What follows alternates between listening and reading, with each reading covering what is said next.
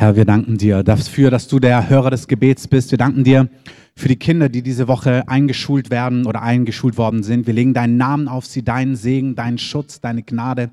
Herr, wir beten, dass Schulen ein Ort werden, wo viele dich kennenlernen, auch Kinder, wirklich Begegnungen mit dir haben. Wir sagen, brich herein in allen Schichten der Gesellschaft, auch in den Schulen. Wir segnen die Lehrer auch aus unserer Mitte, alle, die im Lehrdienst tätig sind oder im pädagogischen. Wir rufen deinen Namen aus und wir danken dir, dass du, Heiliger Geist, den Namen Jesu bekannt machen möchtest. Amen. Amen. Nehmt gerne Platz.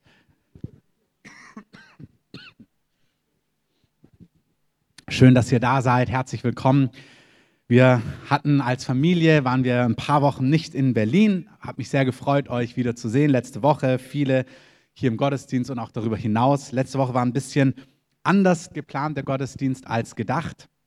Ich habe euch erzählt, dass ich eigentlich eine ähm, Fünf-Punkte-Predigt vorbereitet hatte, äh, was wir, wie wir weiter gemeinsam vorwärts gehen werden, um Durchbrüche zu sehen, nach denen wir uns alle sehnen. Amen.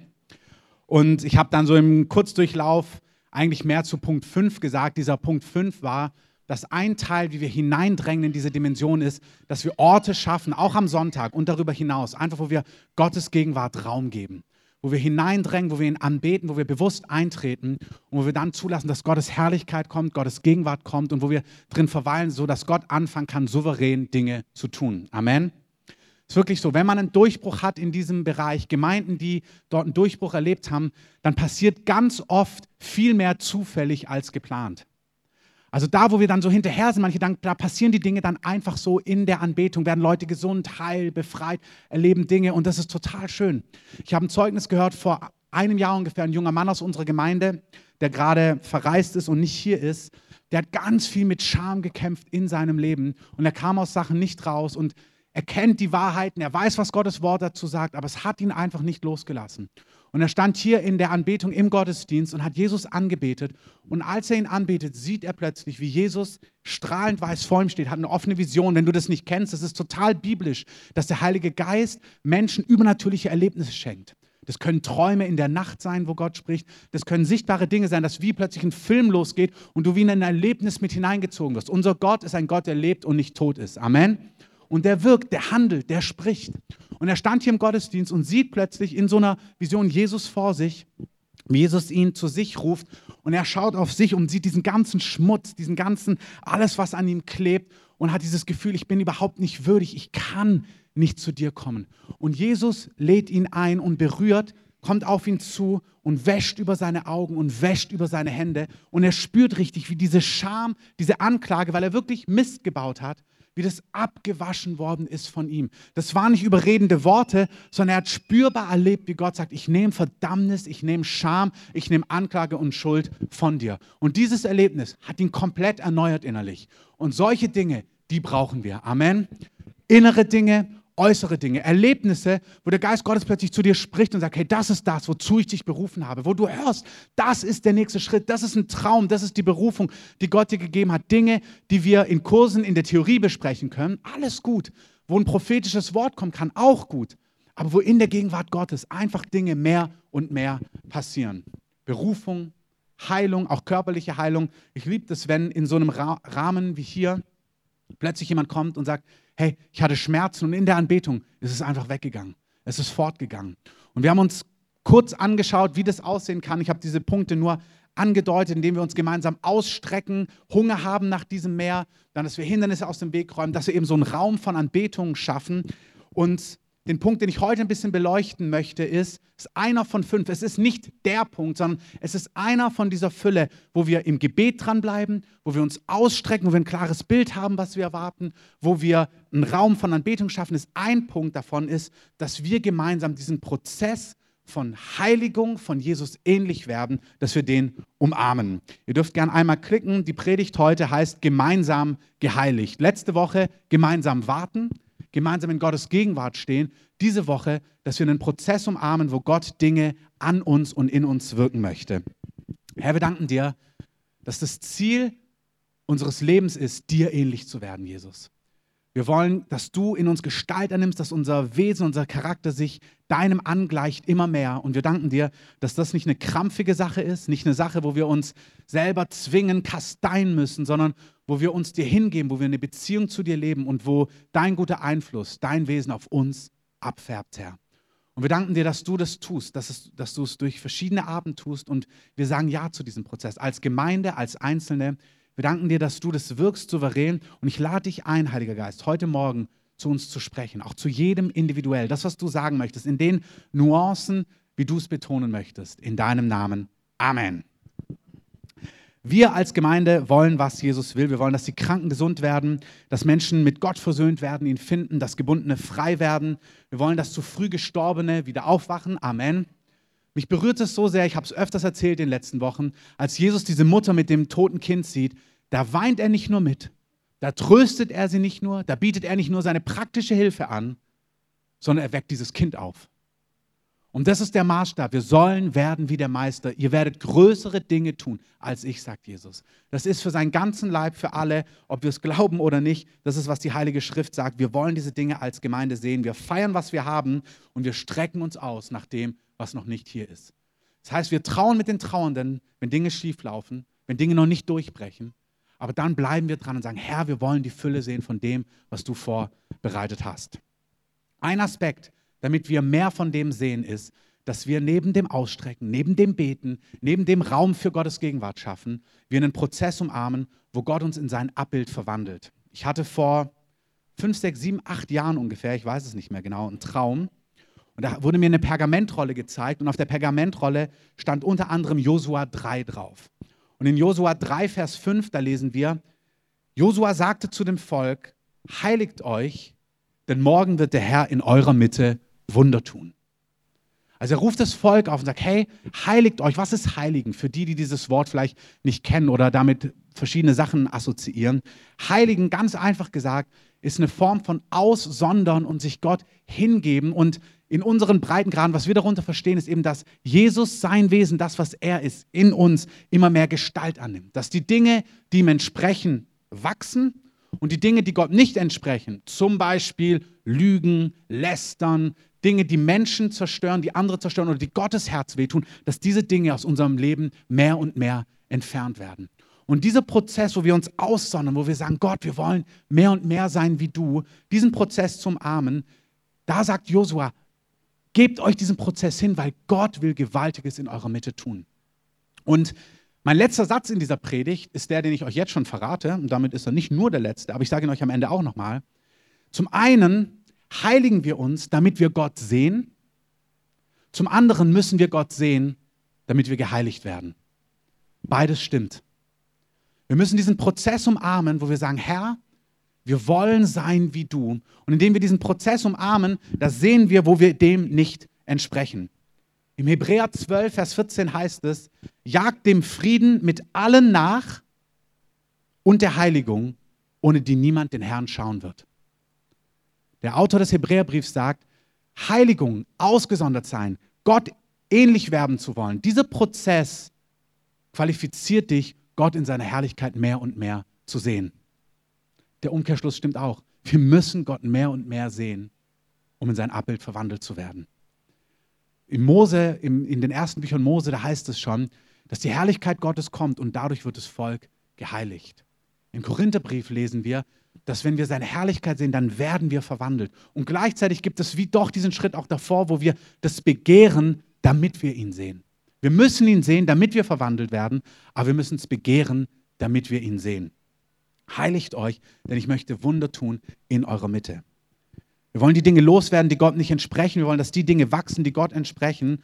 Und was sind es für Dinge? Ich habe es gerade schon genannt. Dinge, die Gottes Herz verletzen oder das Herz von Menschen. Dinge, die mit Gott in dieser Form nichts zu tun haben.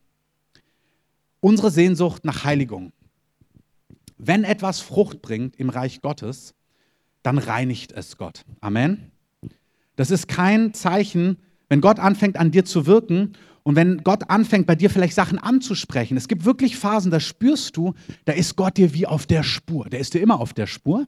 der ist auch immer mit dir unterwegs, der liebt dich, der liebt es, dich zu ermutigen. Aber da spürst du wie, dass er eine Agenda hat, wo er Dinge anspricht und, dich nicht, und er lässt wie nicht locker. Er fängt an, wie so Stellen zu drücken und sagt, hey, achte mal da drauf. Ich hatte diese Woche ein Gespräch ähm, mit, mit Martin Hartmann, die meisten von euch kennen ihn, der uns als Gemeinde begleitet und seine Frau zusammen. Und wir waren abends essen, hat er erzählt, wie so eine Phase, als er in der Bibelschule war, wo die gesamte Bibelschulzeit Gott wie über so ein Thema gesprochen hat. Und es ist immer wie so da gewesen. Er hat es gesehen, er hat es bejaht, er hat es umarmt. Und, aber es gab noch keinen Durchbruch, aber es war die ganze Zeit da. Und er hat gespürt, irgendwas wirkt Gott, irgendwas möchte Gott machen. Und dann ist es plötzlich durchgebrochen. Da war ein Aufruf. Und dann hat der, der Prediger damals gesagt, hey, alle, denen es nicht gut geht, die spüren, sie brauchen eine Berührung. Guter Aufruf. Ähm, kommt nach vorne. Da passt alles rein. Das ist wie so ein Lottoschein. Kannst du eintragen, was du möchtest. Äh, so, ein, so ein freier Scheck. Ähm, und natürlich ist er nach vorne gegangen, nach so einem Prozess, wo er ein Jahr lang immer wieder Gott gesagt hat, ich möchte, dass du mich an dieser Stelle berührst, sprich hier zu mir, zeig mir, was du meinst. Und er kam nach vorne und er wusste irgendwie, was es zu benennen gilt. Und in dem Augenblick ist die Kraft Gottes hereingebrochen, hat gespürt, da ist einfach was gegangen und passiert. Und das ist es. Diese Prozesse sind manchmal augenblicklich und viel öfters sind es Prozesse und Phasen wo du spürst, der Heilige Geist ist dir auf der Spur. Er fängt an, Dinge zu thematisieren, anzusprechen, und zwar in einer wunderbaren Art und Weise. Amen. Hey, unser Gott ist nicht der Ankläger. Der, der Name des Teufels von Satan, dem Drachen, den es echt gibt, ist keine Erfindung, keine mittelalterliche Erfindung. Es gibt den personifizierten Bösen tatsächlich. Und er ist von seinem ganzen Wegen, Wesen ein Verleumder, ein Lügner, ein Verdreher und ein Ankläger. Der Heilige Geist, unser Gott, ist kein Ankläger. Wenn der Heilige Geist im Leben eines Menschen wirkt, dann überführt er. Das heißt, er überzeugt dich von Dingen. Er zeigt dir Dinge, die Gott nicht entsprechen, aber auf eine Art und Weise, wie es ein Vater und ein guter Freund tut. Amen. Nicht ein Ankläger, nicht jemand, der dich anschreit, der, wo du dich danach völlig elend und vielleicht fühlst du dich total elend im Sinn von geliebt und elend und merkst, oh wow, was ist hier mit mir los? Das ist legitim. Aber darin fühlst du dich total geliebt. Es gibt in Gott etwas, wo du so überführt bist von Dingen, wo du merkst, uh, das ist tatsächlich in mir. Oder Herr, hier brauche ich Veränderung. Aber du spürst darin Hoffnung, Zuversicht und Annahme. Das ist das Gegenteil von erschlagen, erdrückt und verdammt. Der Heilige Geist kommt und er überführt auf eine liebevolle, klare, heilige, feurige Art und Weise. Wenn der Heilige Geist uns auf der Spur ist, dann fängt er an, über Dinge mit uns zu reden. Der Hebräerbrief sagt, es gibt niemanden, der mit Gott geht. Niemanden. Niemanden. Den Gott nicht erzieht, den Gott nicht verändert und in dessen Leben Gott nicht Dinge wirkt. Amen. Hebräer 12 kannst du nachlesen. Der sagt, wenn du das nicht erlebst, dann wäre das ein Zeichen, dass du gar nicht mit Gott unterwegs bist. Er nennt es drastisch, dann wärst du ein Bastard. Dann wärst du kein Kind des Vaters.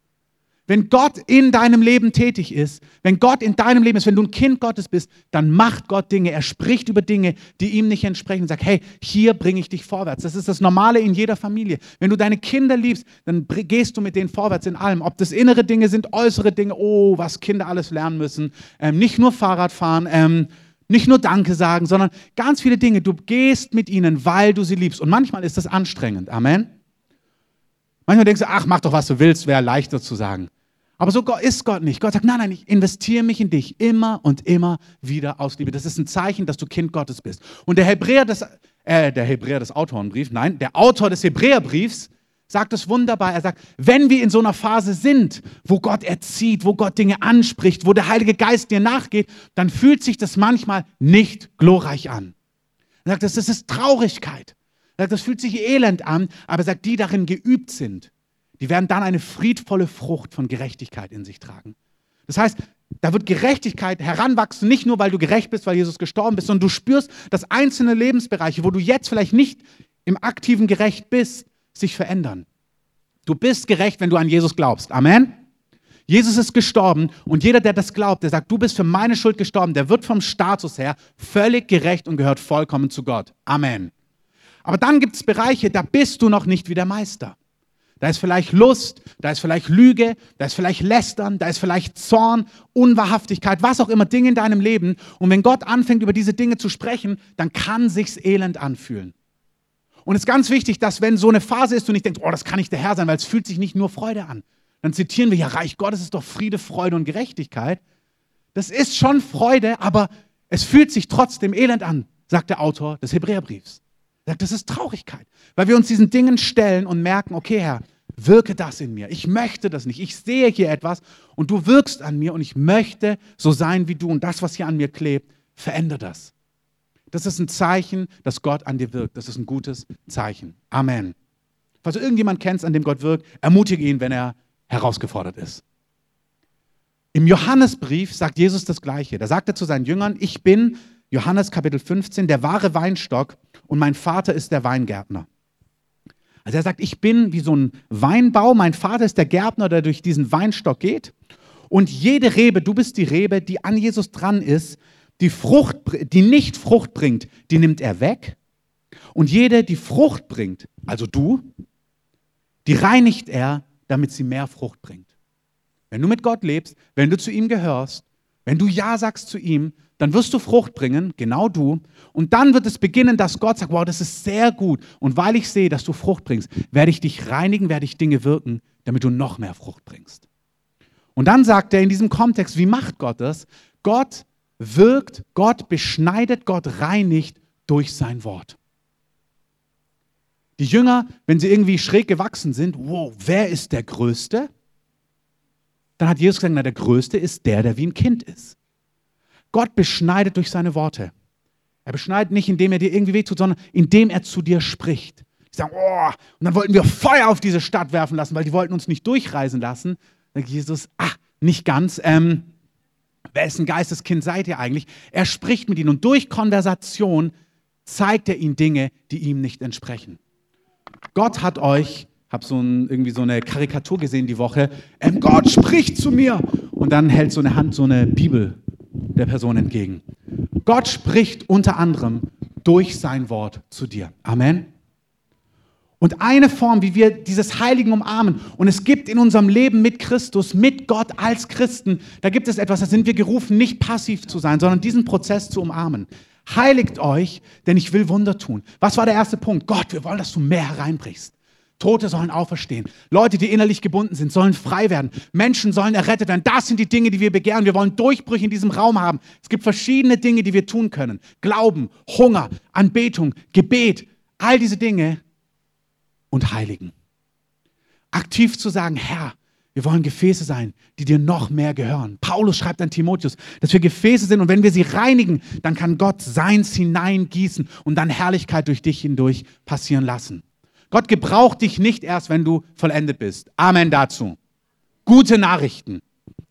Und gleichzeitig dürfen wir sagen, Herr, das ist so eine Treue im Kleinen. Wenn, wenn es dich anzieht, dann will ich es aktiv umarmen. Das heißt, ich möchte geheiligt, ich möchte gereinigt, ich möchte verändert werden, ich möchte sein wie du, unter anderem, indem ich das Wort Gottes nehme und mich vom Wort Gottes prägen und beschneiden lasse. Was heißt es konkret? Jesus sagt hier in Johannes 15, wenn ihr in mir bleibt und meine Worte in euch bleiben, super Verheißung, so werdet ihr bitten, was ihr wollt und es wird euch geschehen. Im Kontext von diesem Reinigen sagt er, bleibt in mir wie unter anderem, indem meine Worte in euch bleiben. Das heißt, du musst das Wort Gottes kennen, du musst im Wort Gottes sein, um in ihm zu sein. Du brauchst ein Leben, wo das Wort Gottes bekannt ist, wo das, was Gott wichtig ist, wo du siehst, wer er ist und wie er ist, wo es dein Herz berühren kann und wo es dein Herz auch treffen kann. Er sagt schön zu seinen Jüngern, ihr seid schon rein. Hey, ihr gehört zu mir. Wir sind nicht, wir machen diese Dinge nicht, damit Gott uns mag. Gott mag dich schon. Amen. Gott liebt dich, deswegen hat er seinen Sohn gegeben. Gott ist für dich gestorben, er sagt, komm nach Hause, komm zu mir. Und wenn du dann bei ihm bist, dann sagt er, und jetzt lass uns leben. Lass uns lernen von mir, höre von mir, höre meine Worte, wie ich dich berufe, wie ich dich bestätige, wie ich dich ermutige. Aber hör auch meine Worte, wo du siehst, oh wow, da bist du so und ich bin gar nicht so. Wie sieht es aus? Wir haben ja das Tag- und Nachtgebet und unter anderem haben wir diese Schichten von 0 bis 3, wo wir dafür beten, dass die Gemeinde vorbereitet wird für die Zeit, wenn Jesus zurückkehren wird. Weil Jesus wird zurückkehren. Amen. Jesus wird kommen und seine Herrschaft auf Erden aufrichten. Das wissen manche gar nicht. Jesus ist gestorben und gegangen und er wird zurückkehren auf diese Erde. Und wir sind daran beteiligt, in der Zeit, wie Gott es vorbereitet hat, dass dieser Weg vorbereitet wird. Und in dem Kontext lesen wir in diesen Nachtschichten unter anderem nicht alle, aber manche, ich lese ganz viel die Offenbarung. Und in Offenbarung 1 zum Beispiel, ich möchte euch zeigen, wie lassen wir uns vom Wort Gottes beschneiden. Da lesen wir, da stellt sich Jesus vor, Offenbarung 1, Vers 5. Also Friede, sagt Johannes hier, von Jesus Christus, der der treue Zeuge ist. Der Erstgeborene der Toten, der Fürst der Könige der Erde. Hier heißt es, er ist der treue Zeuge. Wenn du so etwas liest zum Beispiel, dann siehst du, Jesus wird beschrieben als jemand, der treu ist in dem, was er sagt, von was er zeugt, von was er spricht, was Gott und seine Werte angeht. Und dann merkst du vielleicht, oh, ich auf Arbeit, ich traue mich gar nicht zu Jesus zu stehen.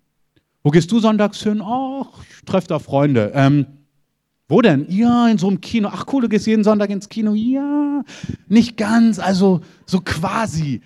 Ist jetzt gar kein schlimmes Beispiel, aber da spürst du, wow, ich kann gar nicht so treu zu dem stehen, was zum Beispiel in meinem Herzen ist oder was Gott über jenes oder dieses Thema denkt. Und wenn du dann so etwas liest, dann soll ich das nicht verdammt denken, oh Mann, ich bin so schlecht und Gott liebt mich gar nicht. Nichts dergleichen. Gott liebt dich radikal. Amen. Jeder, der Frucht bringt, den liebt Gott so sehr, dass er ihn weiter reinigt. Und dann spürst du vielleicht und merkst, Mann, es fällt mir total schwer, treuer Zeuge zu sein. Und jetzt brauchst du dich nicht verdammen, nicht kasteien, nicht ins Kloster gehen, nicht auf den Knien irgendwo hinpilgern, aber du kannst wahrhaftig vor Gott sein. Es gibt zwei Extreme. Ganz komisch werden oder es ignorieren. Und beides ist schräg. Aber das Wort Gottes dich treffen lassen und zu merken, Herr, ich entspreche dir hier nicht. Ich möchte treu sein, wie du treu bist. Herr, wirke das in mir. Das ist in ihm bleiben, weil du in seinem Wort bleibst. Und das ist Heiligung. Sagen, Herr, nimm in mir Gestalt an. Oder Epheser 5, da geht es um ein Leben mit dem Heiligen Geist und mit der Fülle des Heiligen Geistes. Und da sagt Paulus, hey, der Heilige Geist, der bei euch ist, betrübt den nicht. Und dann sagt in Epheser 4 und 5, ähm, kein faules Wort komme aus eurem Mund, sondern nur eins, das gut ist zur notwendigen Erbauung. Hey, ich predige nicht euch. Wir alle sind auf dem Weg. Ich bin auf dem Weg in all diesen Dingen. Und das, was ich in den ganzen Jahren sage und was ich auch jetzt sage, das gilt auch für mich und immer wieder, wo ich merke, Herr, kein faules Wort soll aus meinem Mund kommen. Und da, wo das geschieht oder da, wo das geschehen ist, das möchte ich nicht. Und es tut mir leid. Ich möchte sein wie du. Verwandel mich, transformier mich, mach mich, verwandel mich in dein Abbild. Bitterkeit, Wut und Zorn und Geschrei, Lästerung sei von euch weggetan. Ich möchte, dass wir das nicht einfach überlesen oder es gar nicht lesen, weil du gar nicht Epheser 5 liest oder 4, sondern dass wir diese Dinge kennen. Und da steht, du hast Wut und denkst, da ist super, ich, ich, ich brech, ich habe schon seit 30 Jahren Wutausbrüche, funktioniert gut. Ähm, sondern dass du merkst, hey, Wutausbrüche sind gar nicht, was Gott für dein Leben gedacht hat. Jetzt das Problem ist, dass es den Knopf nicht gibt, wo du Wutausbrüche einfach ausstellst, sonst hättest du es höchstwahrscheinlich schon ausgestellt. Aber Gott sagt hier, wenn du mit mir lebst, du sollst verwandelt werden in mein Abbild. Das ist das Grundprinzip von Jüngerschaft. Werden wie der Meister. Und dass du dann spürst, Herr, hier ist Wut in meinem Leben. Ich will gar nicht jetzt seelsorgerlich darauf eingehen, warum da Wut ist. Wenn du, das, wenn du das tust, wird Gott dir schon zeigen, warum Wut in deinem Leben ist und wie sie weggehen kann. Amen. Manchmal denke ich mir, toll, dass wir diese Kurse haben, wunderbar. Aber wenn du im letzten Zipfel irgendwo auf der Erde zu Jesus kommst, und zu ihm schreist und werden willst wie der Meister, wird Gott schon zu dir sprechen und du wirst in sein Abbild verwandelt werden. Amen. Da braucht es kein hochtheologisches Seelsorgebuch, keinen tollen Kurs, der irgendwie konzipiert ist. Wenn du ein aufrichtiges Herz hast und den Heiligen Geist, dann hast du alles, was es braucht. Amen. Und du sagst, Herr, da ist Wut in meinem Leben. Ich möchte das nicht mehr. Das sind Zornausbrüche. Diese Lästerung, das trifft mich. Ja, ich merke das. Manche merken das gar nicht. Die denken, das gehört zum guten Ton. Dass sobald eine Person draußen ist, man sagt, was alles komisch war. Und du merkst, wow, das gehört gar nicht dazu. Oder da stehen auch die guten Dinge. Hey, seid gütig, mitleidig, barmherzig zueinander. Der Geist Gottes, der brennt manchmal und sagt, das möchte ich draußen haben aus deinem Leben. Aber manchmal brennt er auch und sagt, das möchte ich drin haben in deinem Leben. Dann spürst du plötzlich die Härte deines Herzens in Bereichen merkst, Mann, Herr, ich spüre, ich bin gar nicht mitleidig. Ich bin nicht gütig. Ich bin nicht barmherzig. Ich bin nicht großzügig. Wenn du zwei Mäntel hast, gib einen ab. Ja, auf keinen Fall. Aber Johannes sagt, doch, wenn er ihn friert, nein, den habe ich mir selbst erspart und selbst gekauft. Und das darf dich treffen, dass Johannes sagt, hey, wenn du so lebst und du das Wort Gottes sagt, nein, wenn da jemand in Not ist, dann gib ihm doch, geh noch eine Meile mit, halt die andere Wange hin. Und du merkst, auf keinen Fall. Ich habe Karate gemacht und ich schlag zurück. Ähm, dass du in genau diesen Bereichen sagst, nein, Herr, ich möchte, was du willst. Das soll weg und das soll rein. Das möchte ich in meinem Leben haben. Jesus, nimm in mir Gestalt an. Hey, umarmt diese Dinge. Lasst euch von Gottes Wort treffen. Redet mit Gott darüber. Das wirkt so banal. Gott weiß schon, was er tut. Wir sind gerufen, mit ihm zu kooperieren. Ja für alle Gebetserhörungen im finanziellen, in Berufung für deine Familie, aber auch ja, was dich angeht. Sagen, Herr, nimm in mir Gestalt an. Das ist, worauf es ankommt am Ende der Tage, dass wir vollendet und makellos und tadellos vor ihm stehen. Du kannst es nicht tun. Du kannst es nicht bewirken. Es ist Gott in dir, der in dir Gestalt annimmt. Jesus hat das Werk begonnen, er wird es vollenden. Aber unser Anteil ist es Mitarbeiten, das Wort Gottes kennen, in ihm bleiben, indem wir in seinem Wort bleiben. Und wenn wir das Wort Gottes sehen und merken, wow, das ist der Standard, da, dem entspreche ich nicht, dann Herr, gib mir, was mir fehlt. Das gilt auch, wenn die Toten bei dir nicht aufgeweckt werden. Das gilt auch, wenn die Dämonisierten nicht frei werden. Das ist auch Jesus ähnlich werden. Das ist auch Heiligung. Das ist auch ausgesondert werden und merken, Herr, ich entspreche dir hier noch nicht. Keiner braucht sich verdammt fühlen. Jeder darf sich eingeladen fühlen. Sagen, Herr, nimm in mir Gestalt an. Wenn Menschen zu mir kommen mit Not, dann sollen sie Lösung, Heilung, Beschenkung, Güte, Barmherzigkeit, Reinheit des Herzens erfahren. Amen. Amen. Amen. Epheser 5, Vers 3. Unzucht, Unreinheit, Habsucht soll nicht einmal unter euch genannt werden. Aber Danksagung. Seid, betet ohne Unterlass. Miri hat es die Tage öfters mal gesagt an verschiedenen Stellen, dass sie empfindet, dass Gott mit betet ohne Unterlass wirklich meint, betet ohne Unterlass. Also betet ohne Unterlass.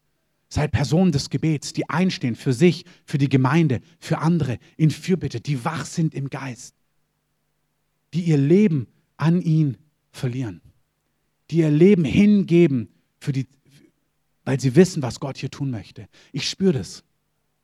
Ich möchte jemand sein, der verfügbar ist. Nicht mit Druck, nicht mit, aber dem, wo Gott sagt, ich, ich kann dich gebrauchen, ich kann mein Reich in großer Kraft, in großer Reinheit, in großer Vollmacht durch dich bringen. Ich möchte jemand sein, der brennt für Jesus. Und ich lasse mich durch Gottes Wort treffen. Heiligung, indem wir uns nach Heiligung sehnen. Bejahe, was du im Wort Gottes erkennst. Und dann bekenne ihm deine Unvollkommenheit. Sag es ihm, ja, so sieht es aus. Und dann strecke dich danach aus. Sag, Herr, ich weiß nicht wie, aber zeig mir den Weg in Freiheit. Herr, wenn du mit Unreinheit, mit Lüge, mit Liebe zum Geld, mit Zorn, mit was auch immer zu tun hast, du kannst dich nicht selber erlösen, aber du kannst es bekennen und nach Freiheit dich ausstrecken. Und Gott wird einen Weg bahnen, dass du herauskommst. Amen. Gott hat einen Weg. Gott hat einen Weg für dich. Gott zeigt dir den Weg zum Leben. David betet es, zeig mir den Weg zum Leben. Zeig mir deine Wege. Führe mich heraus aus meinen Bedrängnissen. Psalm 25. Die Engen meines Herzens mache weit. Und wenn Gott dann spricht, dann reagier. Wenn er sagt, das ist der Weg, dann geh diesen Weg. David betet im Psalm 139, erforsche mich Gott und erkenne mein Herz prüfe mich und erkenne meine Gedanken und sieh, ob ein Weg der Mühsal bei mir ist. Und wenn dem so ist, leite mich auf ewigem Weg. Hey, das ist gut. Du brauchst keine Selbstanalyse betreiben. Du brauchst nicht jetzt permanent gucken, oh, ist da noch was schräg, ist da noch was komisch, überhaupt nicht. Aber sei offen und wenn Gott zu dir spricht, dann reagier darauf. Und streck dich Gott aus und sag, Gott, erforsche mich. Weißt du, manchmal wissen wir gar nicht, wie es genau aussieht. Und damit komme ich zu meinem letzten Punkt. Du hast eine Sehnsucht nach Heiligung und ich lade dich ein, dich Gott und Gottes Wort hinzugeben, damit er dich heiligt, damit er dich reinigt. Aber Gott hat noch eine viel größere Sehnsucht, in dir Gestalt anzunehmen und dich in das Abbild seines Sohnes zu verwandeln. Amen. Und manchmal wissen wir gar nicht, was es noch braucht. Da denken wir, also ich bin fast fertig, eins, vielleicht eins minus, aber fast am Ende.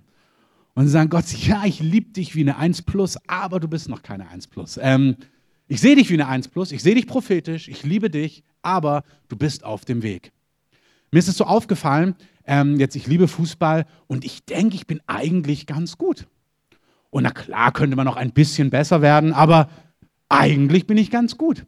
Und dann hatten wir vor einem Jahr, war so ein Turnier in, in, im, im Süden, da bei dieser Zeltstadt, und da waren so ein paar Fußballer vom VfB dabei, nur aus dem Nachwuchsbereich. Und als die mit auf dem Feld waren, da dachte ich, wow, so gut bist du gar nicht. Ähm, die haben ja wirklich noch ganz anderen Zack drauf und Überblick und back, back, back. Und dachte ich, ich kam mir vor, als wäre ich der pure Amateur. Also keine Ahnung. Ähm, aber das hat irgendwie meine eigene Wahrnehmung irgendwie zurechtgerückt. Und es ist gut, wir nehmen dann so das Wort Gottes und denken, ja, so ein bisschen, vielleicht Unreinheit ist ja noch da oder so ein bisschen lästern, aber jetzt nicht wirklich, auch vor allem im Vergleich zu Schwester so und so und Bruder so und so. Da wir denken und gucken dann und messen uns dann so mit denen und sagen, na eigentlich, also der kämpft ja mit ganz anderen Dingen, so schlimm ist es nicht. Und das ist eine gute Aufforderung, die wir immer wieder lesen. Nein, nein, lauf deinen eigenen Lauf. Du läufst deinen Lauf. Du vergleichst dich nicht mit Bruder so und so und Schwester so und so. Du läufst deinen eigenen Lauf. Und der einzige Bruder, mit dem du dich vergleichst, ist der Erstgeborene, nämlich unser Herr Jesus. Und an ihn darfst du den Maßstab anlegen. Und dann, wenn er im Team mitspielt, so als ähm, Profispieler, dann merkst du, oh, da ist doch noch ein ganzes Stück. Und ich glaube, das sind die zwei Aspekte, die Gott gerade macht. Das eine ist, wir strecken uns aus nach Heiligung. Wir umarmen das Wort Gottes. Wir sind im Wort Gottes. Wir lassen uns vom Wort Gottes treffen. Nicht verdammen, aber treffen. Sagen, ja, Herr. Liebe, Güte, Barmherzigkeit, Reinheit des Herzens, Freiheit, Großzügigkeit, nimm in mir Gestalt. Diese Dinge, Lästerung, Unreinheit, Worte, Bitterkeit, Zorn, das nimm weg. Zynismus, weg damit. Ich möchte das nicht. Und wenn du merkst, boah, es geht nicht, dann aufrichtiges Ringen. Gott wird einen Weg weisen. Das zweite ist, wenn wir diese Dinge tun, dann wird Gottes Herrlichkeit mehr und mehr kommen. Gottes Gegenwart mehr und mehr kommen. Und das ist ein Bild wie, wenn Jesus plötzlich mitspielt beim Fußball. Und wenn er plötzlich mit auf dem Feld ist und du siehst, wie er drauf ist, dann passiert noch ein tieferer Zerbruch. Vielleicht, Carsten, kannst du ans Klavier gehen für einen Augenblick. Als Jesus mit Simon Petrus im Boot war in Lukas 5, wie macht Gott das? Wir denken dann immer, dann kommt Gott mit Heiligkeit und dann kommt nichts dergleichen. Manchmal kommt Gott in der Herrlichkeit mit so viel Güte, dass diese Güte dich maßlos überfordert. Petrus hat die ganze Nacht gefischt und nichts gefangen. Jesus will predigen, es sind viel zu viele Leute da. Deswegen sagt er, Petrus, kann ich kurz dein Boot ausleihen und können wir ein Stück wegfahren, damit die ganzen Leute irgendwie nicht versuchen, mich zu berühren. Petrus denkt sich, oh, ich bin müde, ich war die ganze Nacht auf dem Meer oder hier auf dem See Genezareth, ich will nach Hause. Aber dann sagt er, gut, du darfst hier predigen. Jesus predigt, die Leute sind berührt und Jesus, der das Bild des unsichtbaren Gottes ist, und ich liebe diese Geschichte, sagt nicht einfach, Petrus, vielen Dank, jetzt gehen wir nach Hause, sondern er weiß, dass Petrus die ganze Nacht nichts gefangen hat, aber er als Fischer Geld verdienen muss. Hey, Gott in seiner Heiligkeit ist an deinem Leben dran und weiß, was du brauchst. Amen. Das ist unser Gott. Der weiß, ob du eine Wohnung brauchst, Arbeit, Durchbrüche, Heilung. Gott nimmt Anteil. Und er sagt, Petrus, komm, wir fahren noch mal raus und wir holen noch ein paar Fische. Und Petrus sagt sich, Jesus, ich habe die ganze Nacht gefischt, da waren keine Fische. Und Jesus sagt, doch, doch, komm mal mit. Und Petrus denkt sich, ich bin Fischer in 25. Generation, aber gut, was soll ich sagen? Ähm, Lass uns rausgehen. Wenn du sagst, werde ich es tun. Er wirft das Netz nochmal raus. Die meisten kennen die Geschichte. Das Netz ist in einem Augenblick so voll, dass sie es kaum ins Boot holen können. Also er wird überwältigt von der Güte Gottes.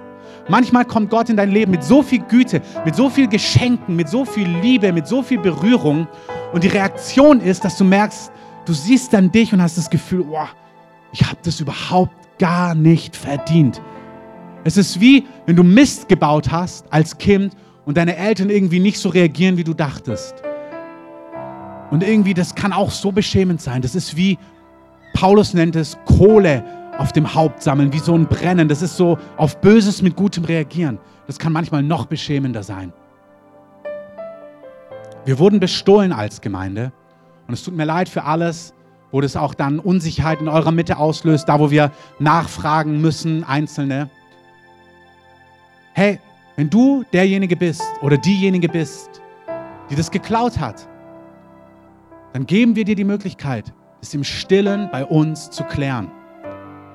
Du kannst es zurückbringen, du kannst es uns benennen und wir werden dir Güte geben. Wir werden dir das vergeben und wir werden das nicht ins Licht zerren, wir werden das nicht in der Form anzeigen, sondern wir wollen dir die Chance geben, aus was rauszutreten, was dein Leben gefangen nimmt.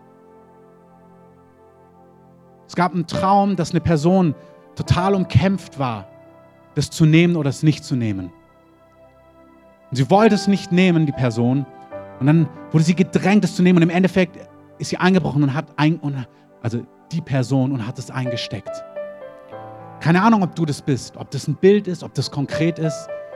Aber wenn du gestohlen hast, wenn du der bist, der unsere Technik geklaut hat, die Güte Gottes ist, dass er dir zeigen möchte, du hast hier ein Problem. Und ich vergebe dir, du kannst es ans Licht bringen. Wenn nicht hier, wo sonst? Wer soll, wo kannst du, außer bei Gott, Schuld bekennen und empfängst Gnade, Vergebung und Wiederherstellung? Wenn dich das betrifft, nimm diese Chance wahr Such das Gespräch mit mir, komm auf mich zu und lass uns diese Dinge klären.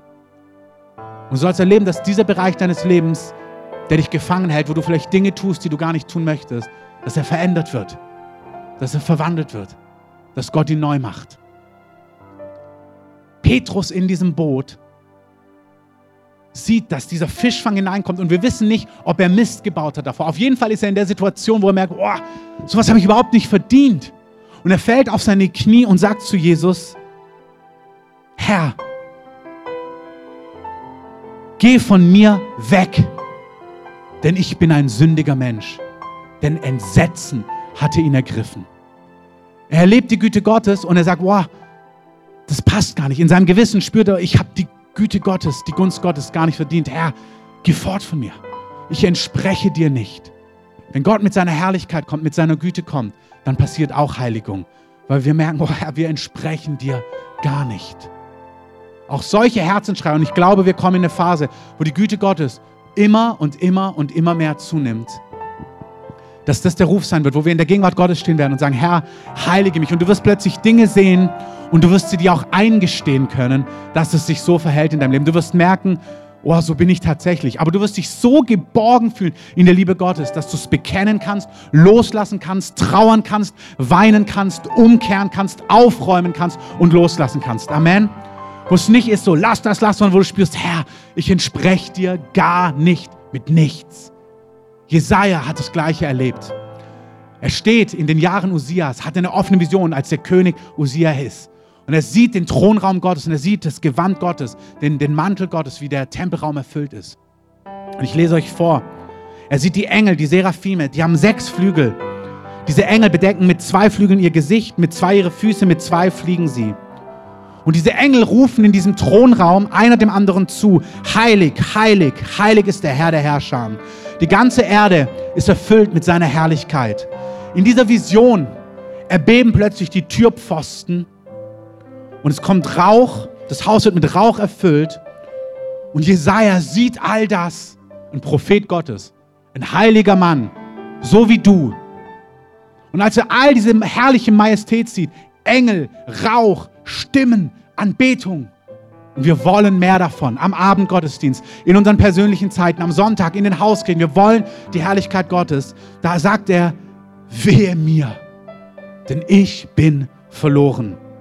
Ich bin ein Mann mit unreinen Lippen und ich lebe mitten in einem Volk mit unreinen Lippen. Und meine Augen haben den König, den Herrn der Herrscher gesehen. Das ist, was passiert. Die Herrlichkeit Gottes kommt so manifest, dass Jesaja sich sieht. Ein heiliger Mann. Das ist der Freund Gottes, der Prophet Gottes. Ist nicht irgendwie irgendjemand, der da so hergeschlendert kommt. Das ist der Mann Gottes in dieser Season. Und als die Herrlichkeit Gottes kommt, sagt er, wehe mir, ich kann für die überhaupt nicht bestehen. Und die Herrlichkeit Gottes zerbricht ihn und sagt, Herr, erbarme dich meiner. Es gibt was, was so tief in uns Gott nicht entspricht. Das kriegst du niemals selber rausgewaschen. Das kriegst du niemals selbst verändert. Das ist so tief in uns verankert. Da muss die Herrlichkeit, die Heiligkeit Gottes kommen und dich verändern. Und diesen Zerbruch, den die Heiligkeit Gottes anzieht, den Gott anzieht. Du brauchst einen Zerbruch, damit Gott so kommt. Diesen Zerbruch kannst du auch nicht selber wirken. Wenn wir die Herrlichkeit Gottes sehen und Gott möchte mit seiner Herrlichkeit kommen, dann dürfen wir vor ihm zerbrechen. Dann werden wir vor ihm zerbrechen. Es kommt eine Zeit, wo wir stehen werden in seiner Gegenwart und heulend vor ihm stehen und sagen, Herr, reinige mich, verzeih mir, verändere mich, ich entspreche dir nicht. Und wenn dieser Zerbruch auch unserem Herzen kommt, sagt David, dass Gott ein zerbrochenes Herz niemals verachten kann. Und wir sehen bei Jesaja das prophetische Bild. In diesem Augenblick flog einer der Engel, der Seraphim, zu ihm. Und in seiner Hand war eine glühende Kohle, die er mit einer Zange vom Altar genommen hatte. Das ist Bildsprache. Und er berührte damit meinen Mund und sprach: Siehe, dies hat deine Lippen berührt. So ist deine Schuld gewichen und deine Schuld und deine Sünde gesühnt. Das Interessante ist, in beiden Begebenheiten, bei Petrus und bei Jesaja, nachdem Zerbruch in der Herrlichkeit Gottes kommt, Reinigung in der Herrlichkeit Gottes kommt, kommt neue Berufung. Die nächste Szene ist, dass er Petrus fragt, Petrus, ab jetzt wirst du nicht mehr Fische fangen, sondern Menschen fischen. Und zu Jesaja sagt er, wen sollen wir senden? Wer wird losgehen? Und wir hören Land auf, Land abwärts, dass Gott eine erweckliche Zeit hat, dass er das Land heimsuchen möchte. Gott möchte mit mehr Herrlichkeit kommen. Und wir heiligen uns, wir strecken uns aus nach Heiligung, damit er mit mehr kommt. Aber wir brauchen mehr, damit wir in der Tiefe geheiligt werden. Und lasst uns als Gemeinde aufstehen, als Einzelne jetzt, aber auch alle zusammen und sagen, Herr, hier sind wir. Und lasst uns mal einen Augenblick nehmen, für euch oder zu zweit, wie ihr das wollt. Und lasst uns sagen, Herr, komm mit deiner Herrlichkeit. Und in deiner Herrlichkeit heilige uns, reinige uns, verändere uns. Nehmt euch mal, wenn du hier zu Gast bist, das nicht kennt, bleib dezent sitzen oder tu so, wie du möchtest. Fühl dich ganz frei. Aber betet mal für euch persönlich oder kurz zu zweit, zu dritt und sag, Herr, komm mit deiner Herrlichkeit. Reinige uns, verändere uns, transformiere uns, wirke etwas Neues, mache etwas Neues in meinem Leben, in unserem Leben. Komm, Heiliger Geist. Erhebt eure Stimme in eurem Herzen, sprecht zu ihm. Lass uns kurz den Raum füllen, einfach mit Gebet. Lass uns Gottes sagen, das ist unser Gebet als Gemeinde, nicht das Gebet eines Einzelnen, nicht das Gebet von der Gemeindeleitung, sondern wir als Leib, wir als die Kreative, wir begehren, dass du kommst. Komm.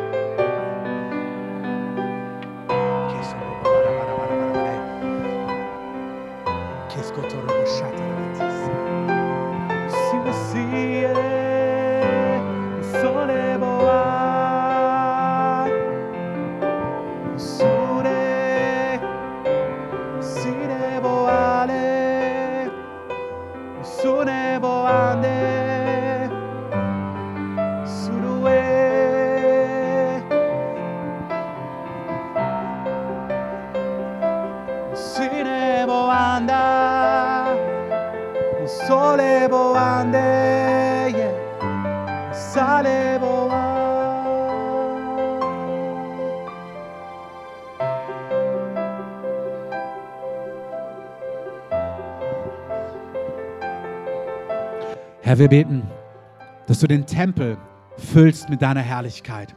Du sagst, im neuen Bund sind wir die Gemeinde weltweit, die Behausung Gottes im Geist. Wir sind lebendige Steine, wo du Wohnung nehmen möchtest. Wir sagen dir, Herr, als, als Familie, als geistliche Familie in dieser Stadt, als eine Gemeinde von vielen in dieser Stadt, sagen wir dir als die kreative Herr, wir begehren, dass du den Tempel mit deinem Rauch, mit deiner Herrlichkeit, mit deiner manifesten Gegenwart füllst, mehr als bisher. Herr, wir sagen, wir wollen uns heiligen, alles, was uns präsent ist, da wollen wir im Prozess sein, da wollen wir wahrhaftig und ehrlich sein vor dir. Und wir sagen, Herr, reinige uns, verändere uns, vergib uns unsere Schuld, wie auch wir vergeben unseren Schuldigern. Herr, wir danken dir für Gnade und wir wollen Gnade geben, wo Menschen an uns versagen. Herr, wir wollen uns reinigen, damit du mit mehr kommst. Aber Herr, wir brauchen, dass du mit mehr kommst mit deiner Gegenwart, dass du den Tempel erfüllst mit Rauch, mit Stimmen, mit himmlischen Visitationen, dass wir geläutert und verändert werden, mehr und mehr in dein Abbild verwandelt werden. Herr, wir wollen sein wie du und wir sagen, Heiliger Geist, wirke in uns, was vor dir wohlgefällig ist. Wir wollen dir gehören. Wir wollen ausgesondert sein für dich. Wir wollen gesandt sein, berufen und commissioned sein von dir. Wir wollen von dir ausgesandt werden zu dem Werk, zu dem du uns berufen hast. Jeder Einzelne, jede Familie, jedes Ehepaar, unsere Kinder, jeder, der hier ist, jede Hauskirche. Wir sagen Ja zu der Agenda, die du für uns hast in dieser Zeit. Herr, wir sagen Ja dazu. Wir sagen, Herr, tu diese Dinge, die wir nicht tun können. Kein Kurs. Wir können das Pferd rüsten für den Tag der Schlacht aber du musst den Sieg geben, sagst du. Herr, du sagst, diese Dinge geschehen nicht durch Herr, nicht durch Kraft, nicht durch menschliche Macht, sondern durch deinen Geist. Und Heiliger Geist, wir sagen, komm und wirke, verwandle dein Volk, verwandle uns, läutere uns, transformiere uns.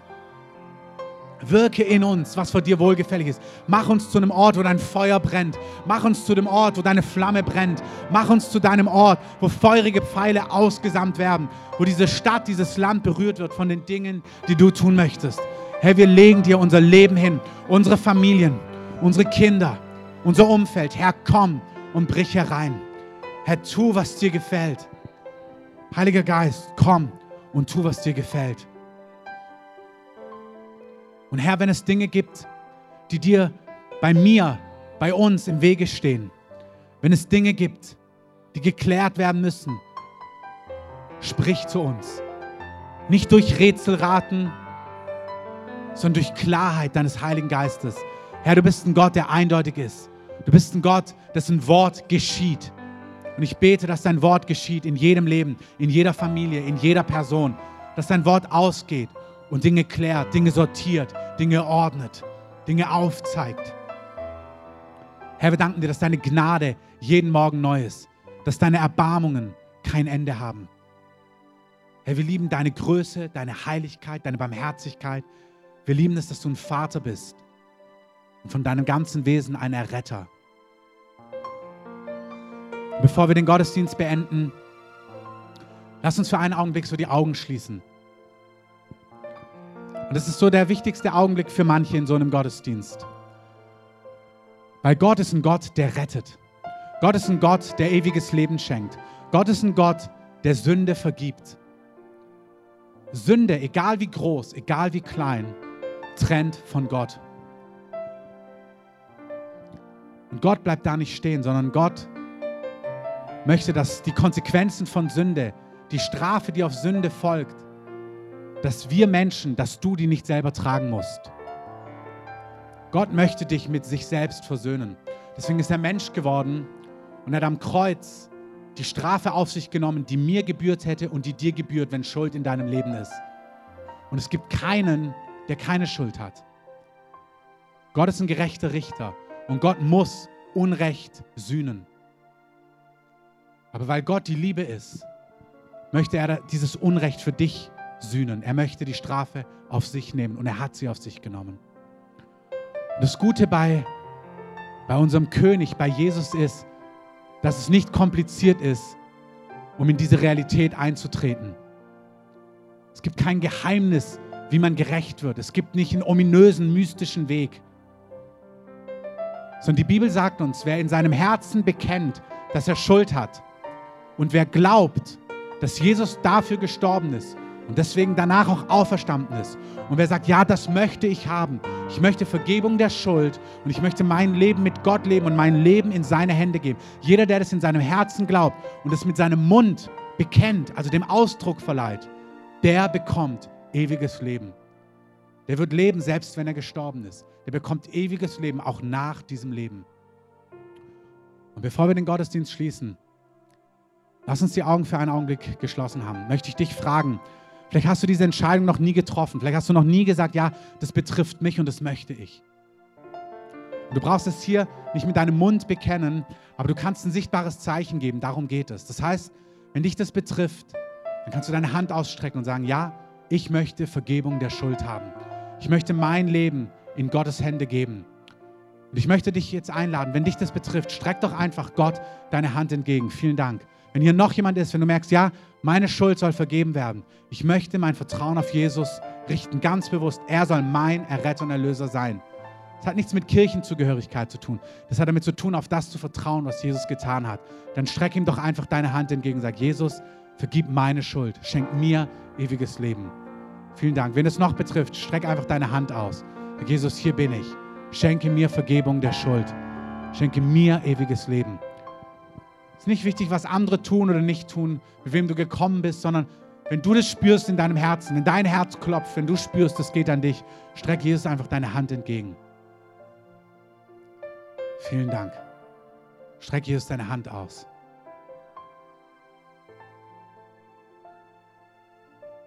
Lass uns gemeinsam beten. Jesus, danke, dass du für mich gestorben bist. Danke, dass du für mich ans Kreuz gegangen bist. Herr, ich brauche Vergebung der Schuld. Wasche mich rein. Nimm alles weg, was mich von dir trennt. Sei du mein Erlöser. Ich glaube, dass du Gottes Sohn bist. Ich glaube, dass du lebst. Ich glaube, dass du sprichst. Und deswegen gebe ich mein Leben in deine Hand. Ich möchte mit dir leben. Ich möchte auf deinen Wegen gehen. Sei du mein Herr und mein Retter. Ich gehöre nicht zur Finsternis, sondern zum Licht. Und ich möchte in Ewigkeit mit dir leben. In deinem Namen, Jesus. Amen. Dieses Gebet sind nicht einfach Worte. Wenn du das ernst gemeint hast, wenn du dem Ausdruck verliehen hast, dann wurdest du in diesem Augenblick, sagt die Bibel, von neuem geboren. Dann ist was Neues passiert. Deine Schuld ist abgewaschen und Gott hat dir, gibt dir ein neues Leben. Und er wird anfangen, dich zu führen, anfangen, dir Leitung und Führung zu geben. Und lasst uns einfach allen, die so mutig waren, einfach mal einen Applaus geben. Gott segne euch. Gottes Segen mit euch. Und ihr dürft gerne nach vorne kommen. Die Beter kommen jetzt hierher. Wir beten für euch und Dunja schließt den Gottesdienst ab.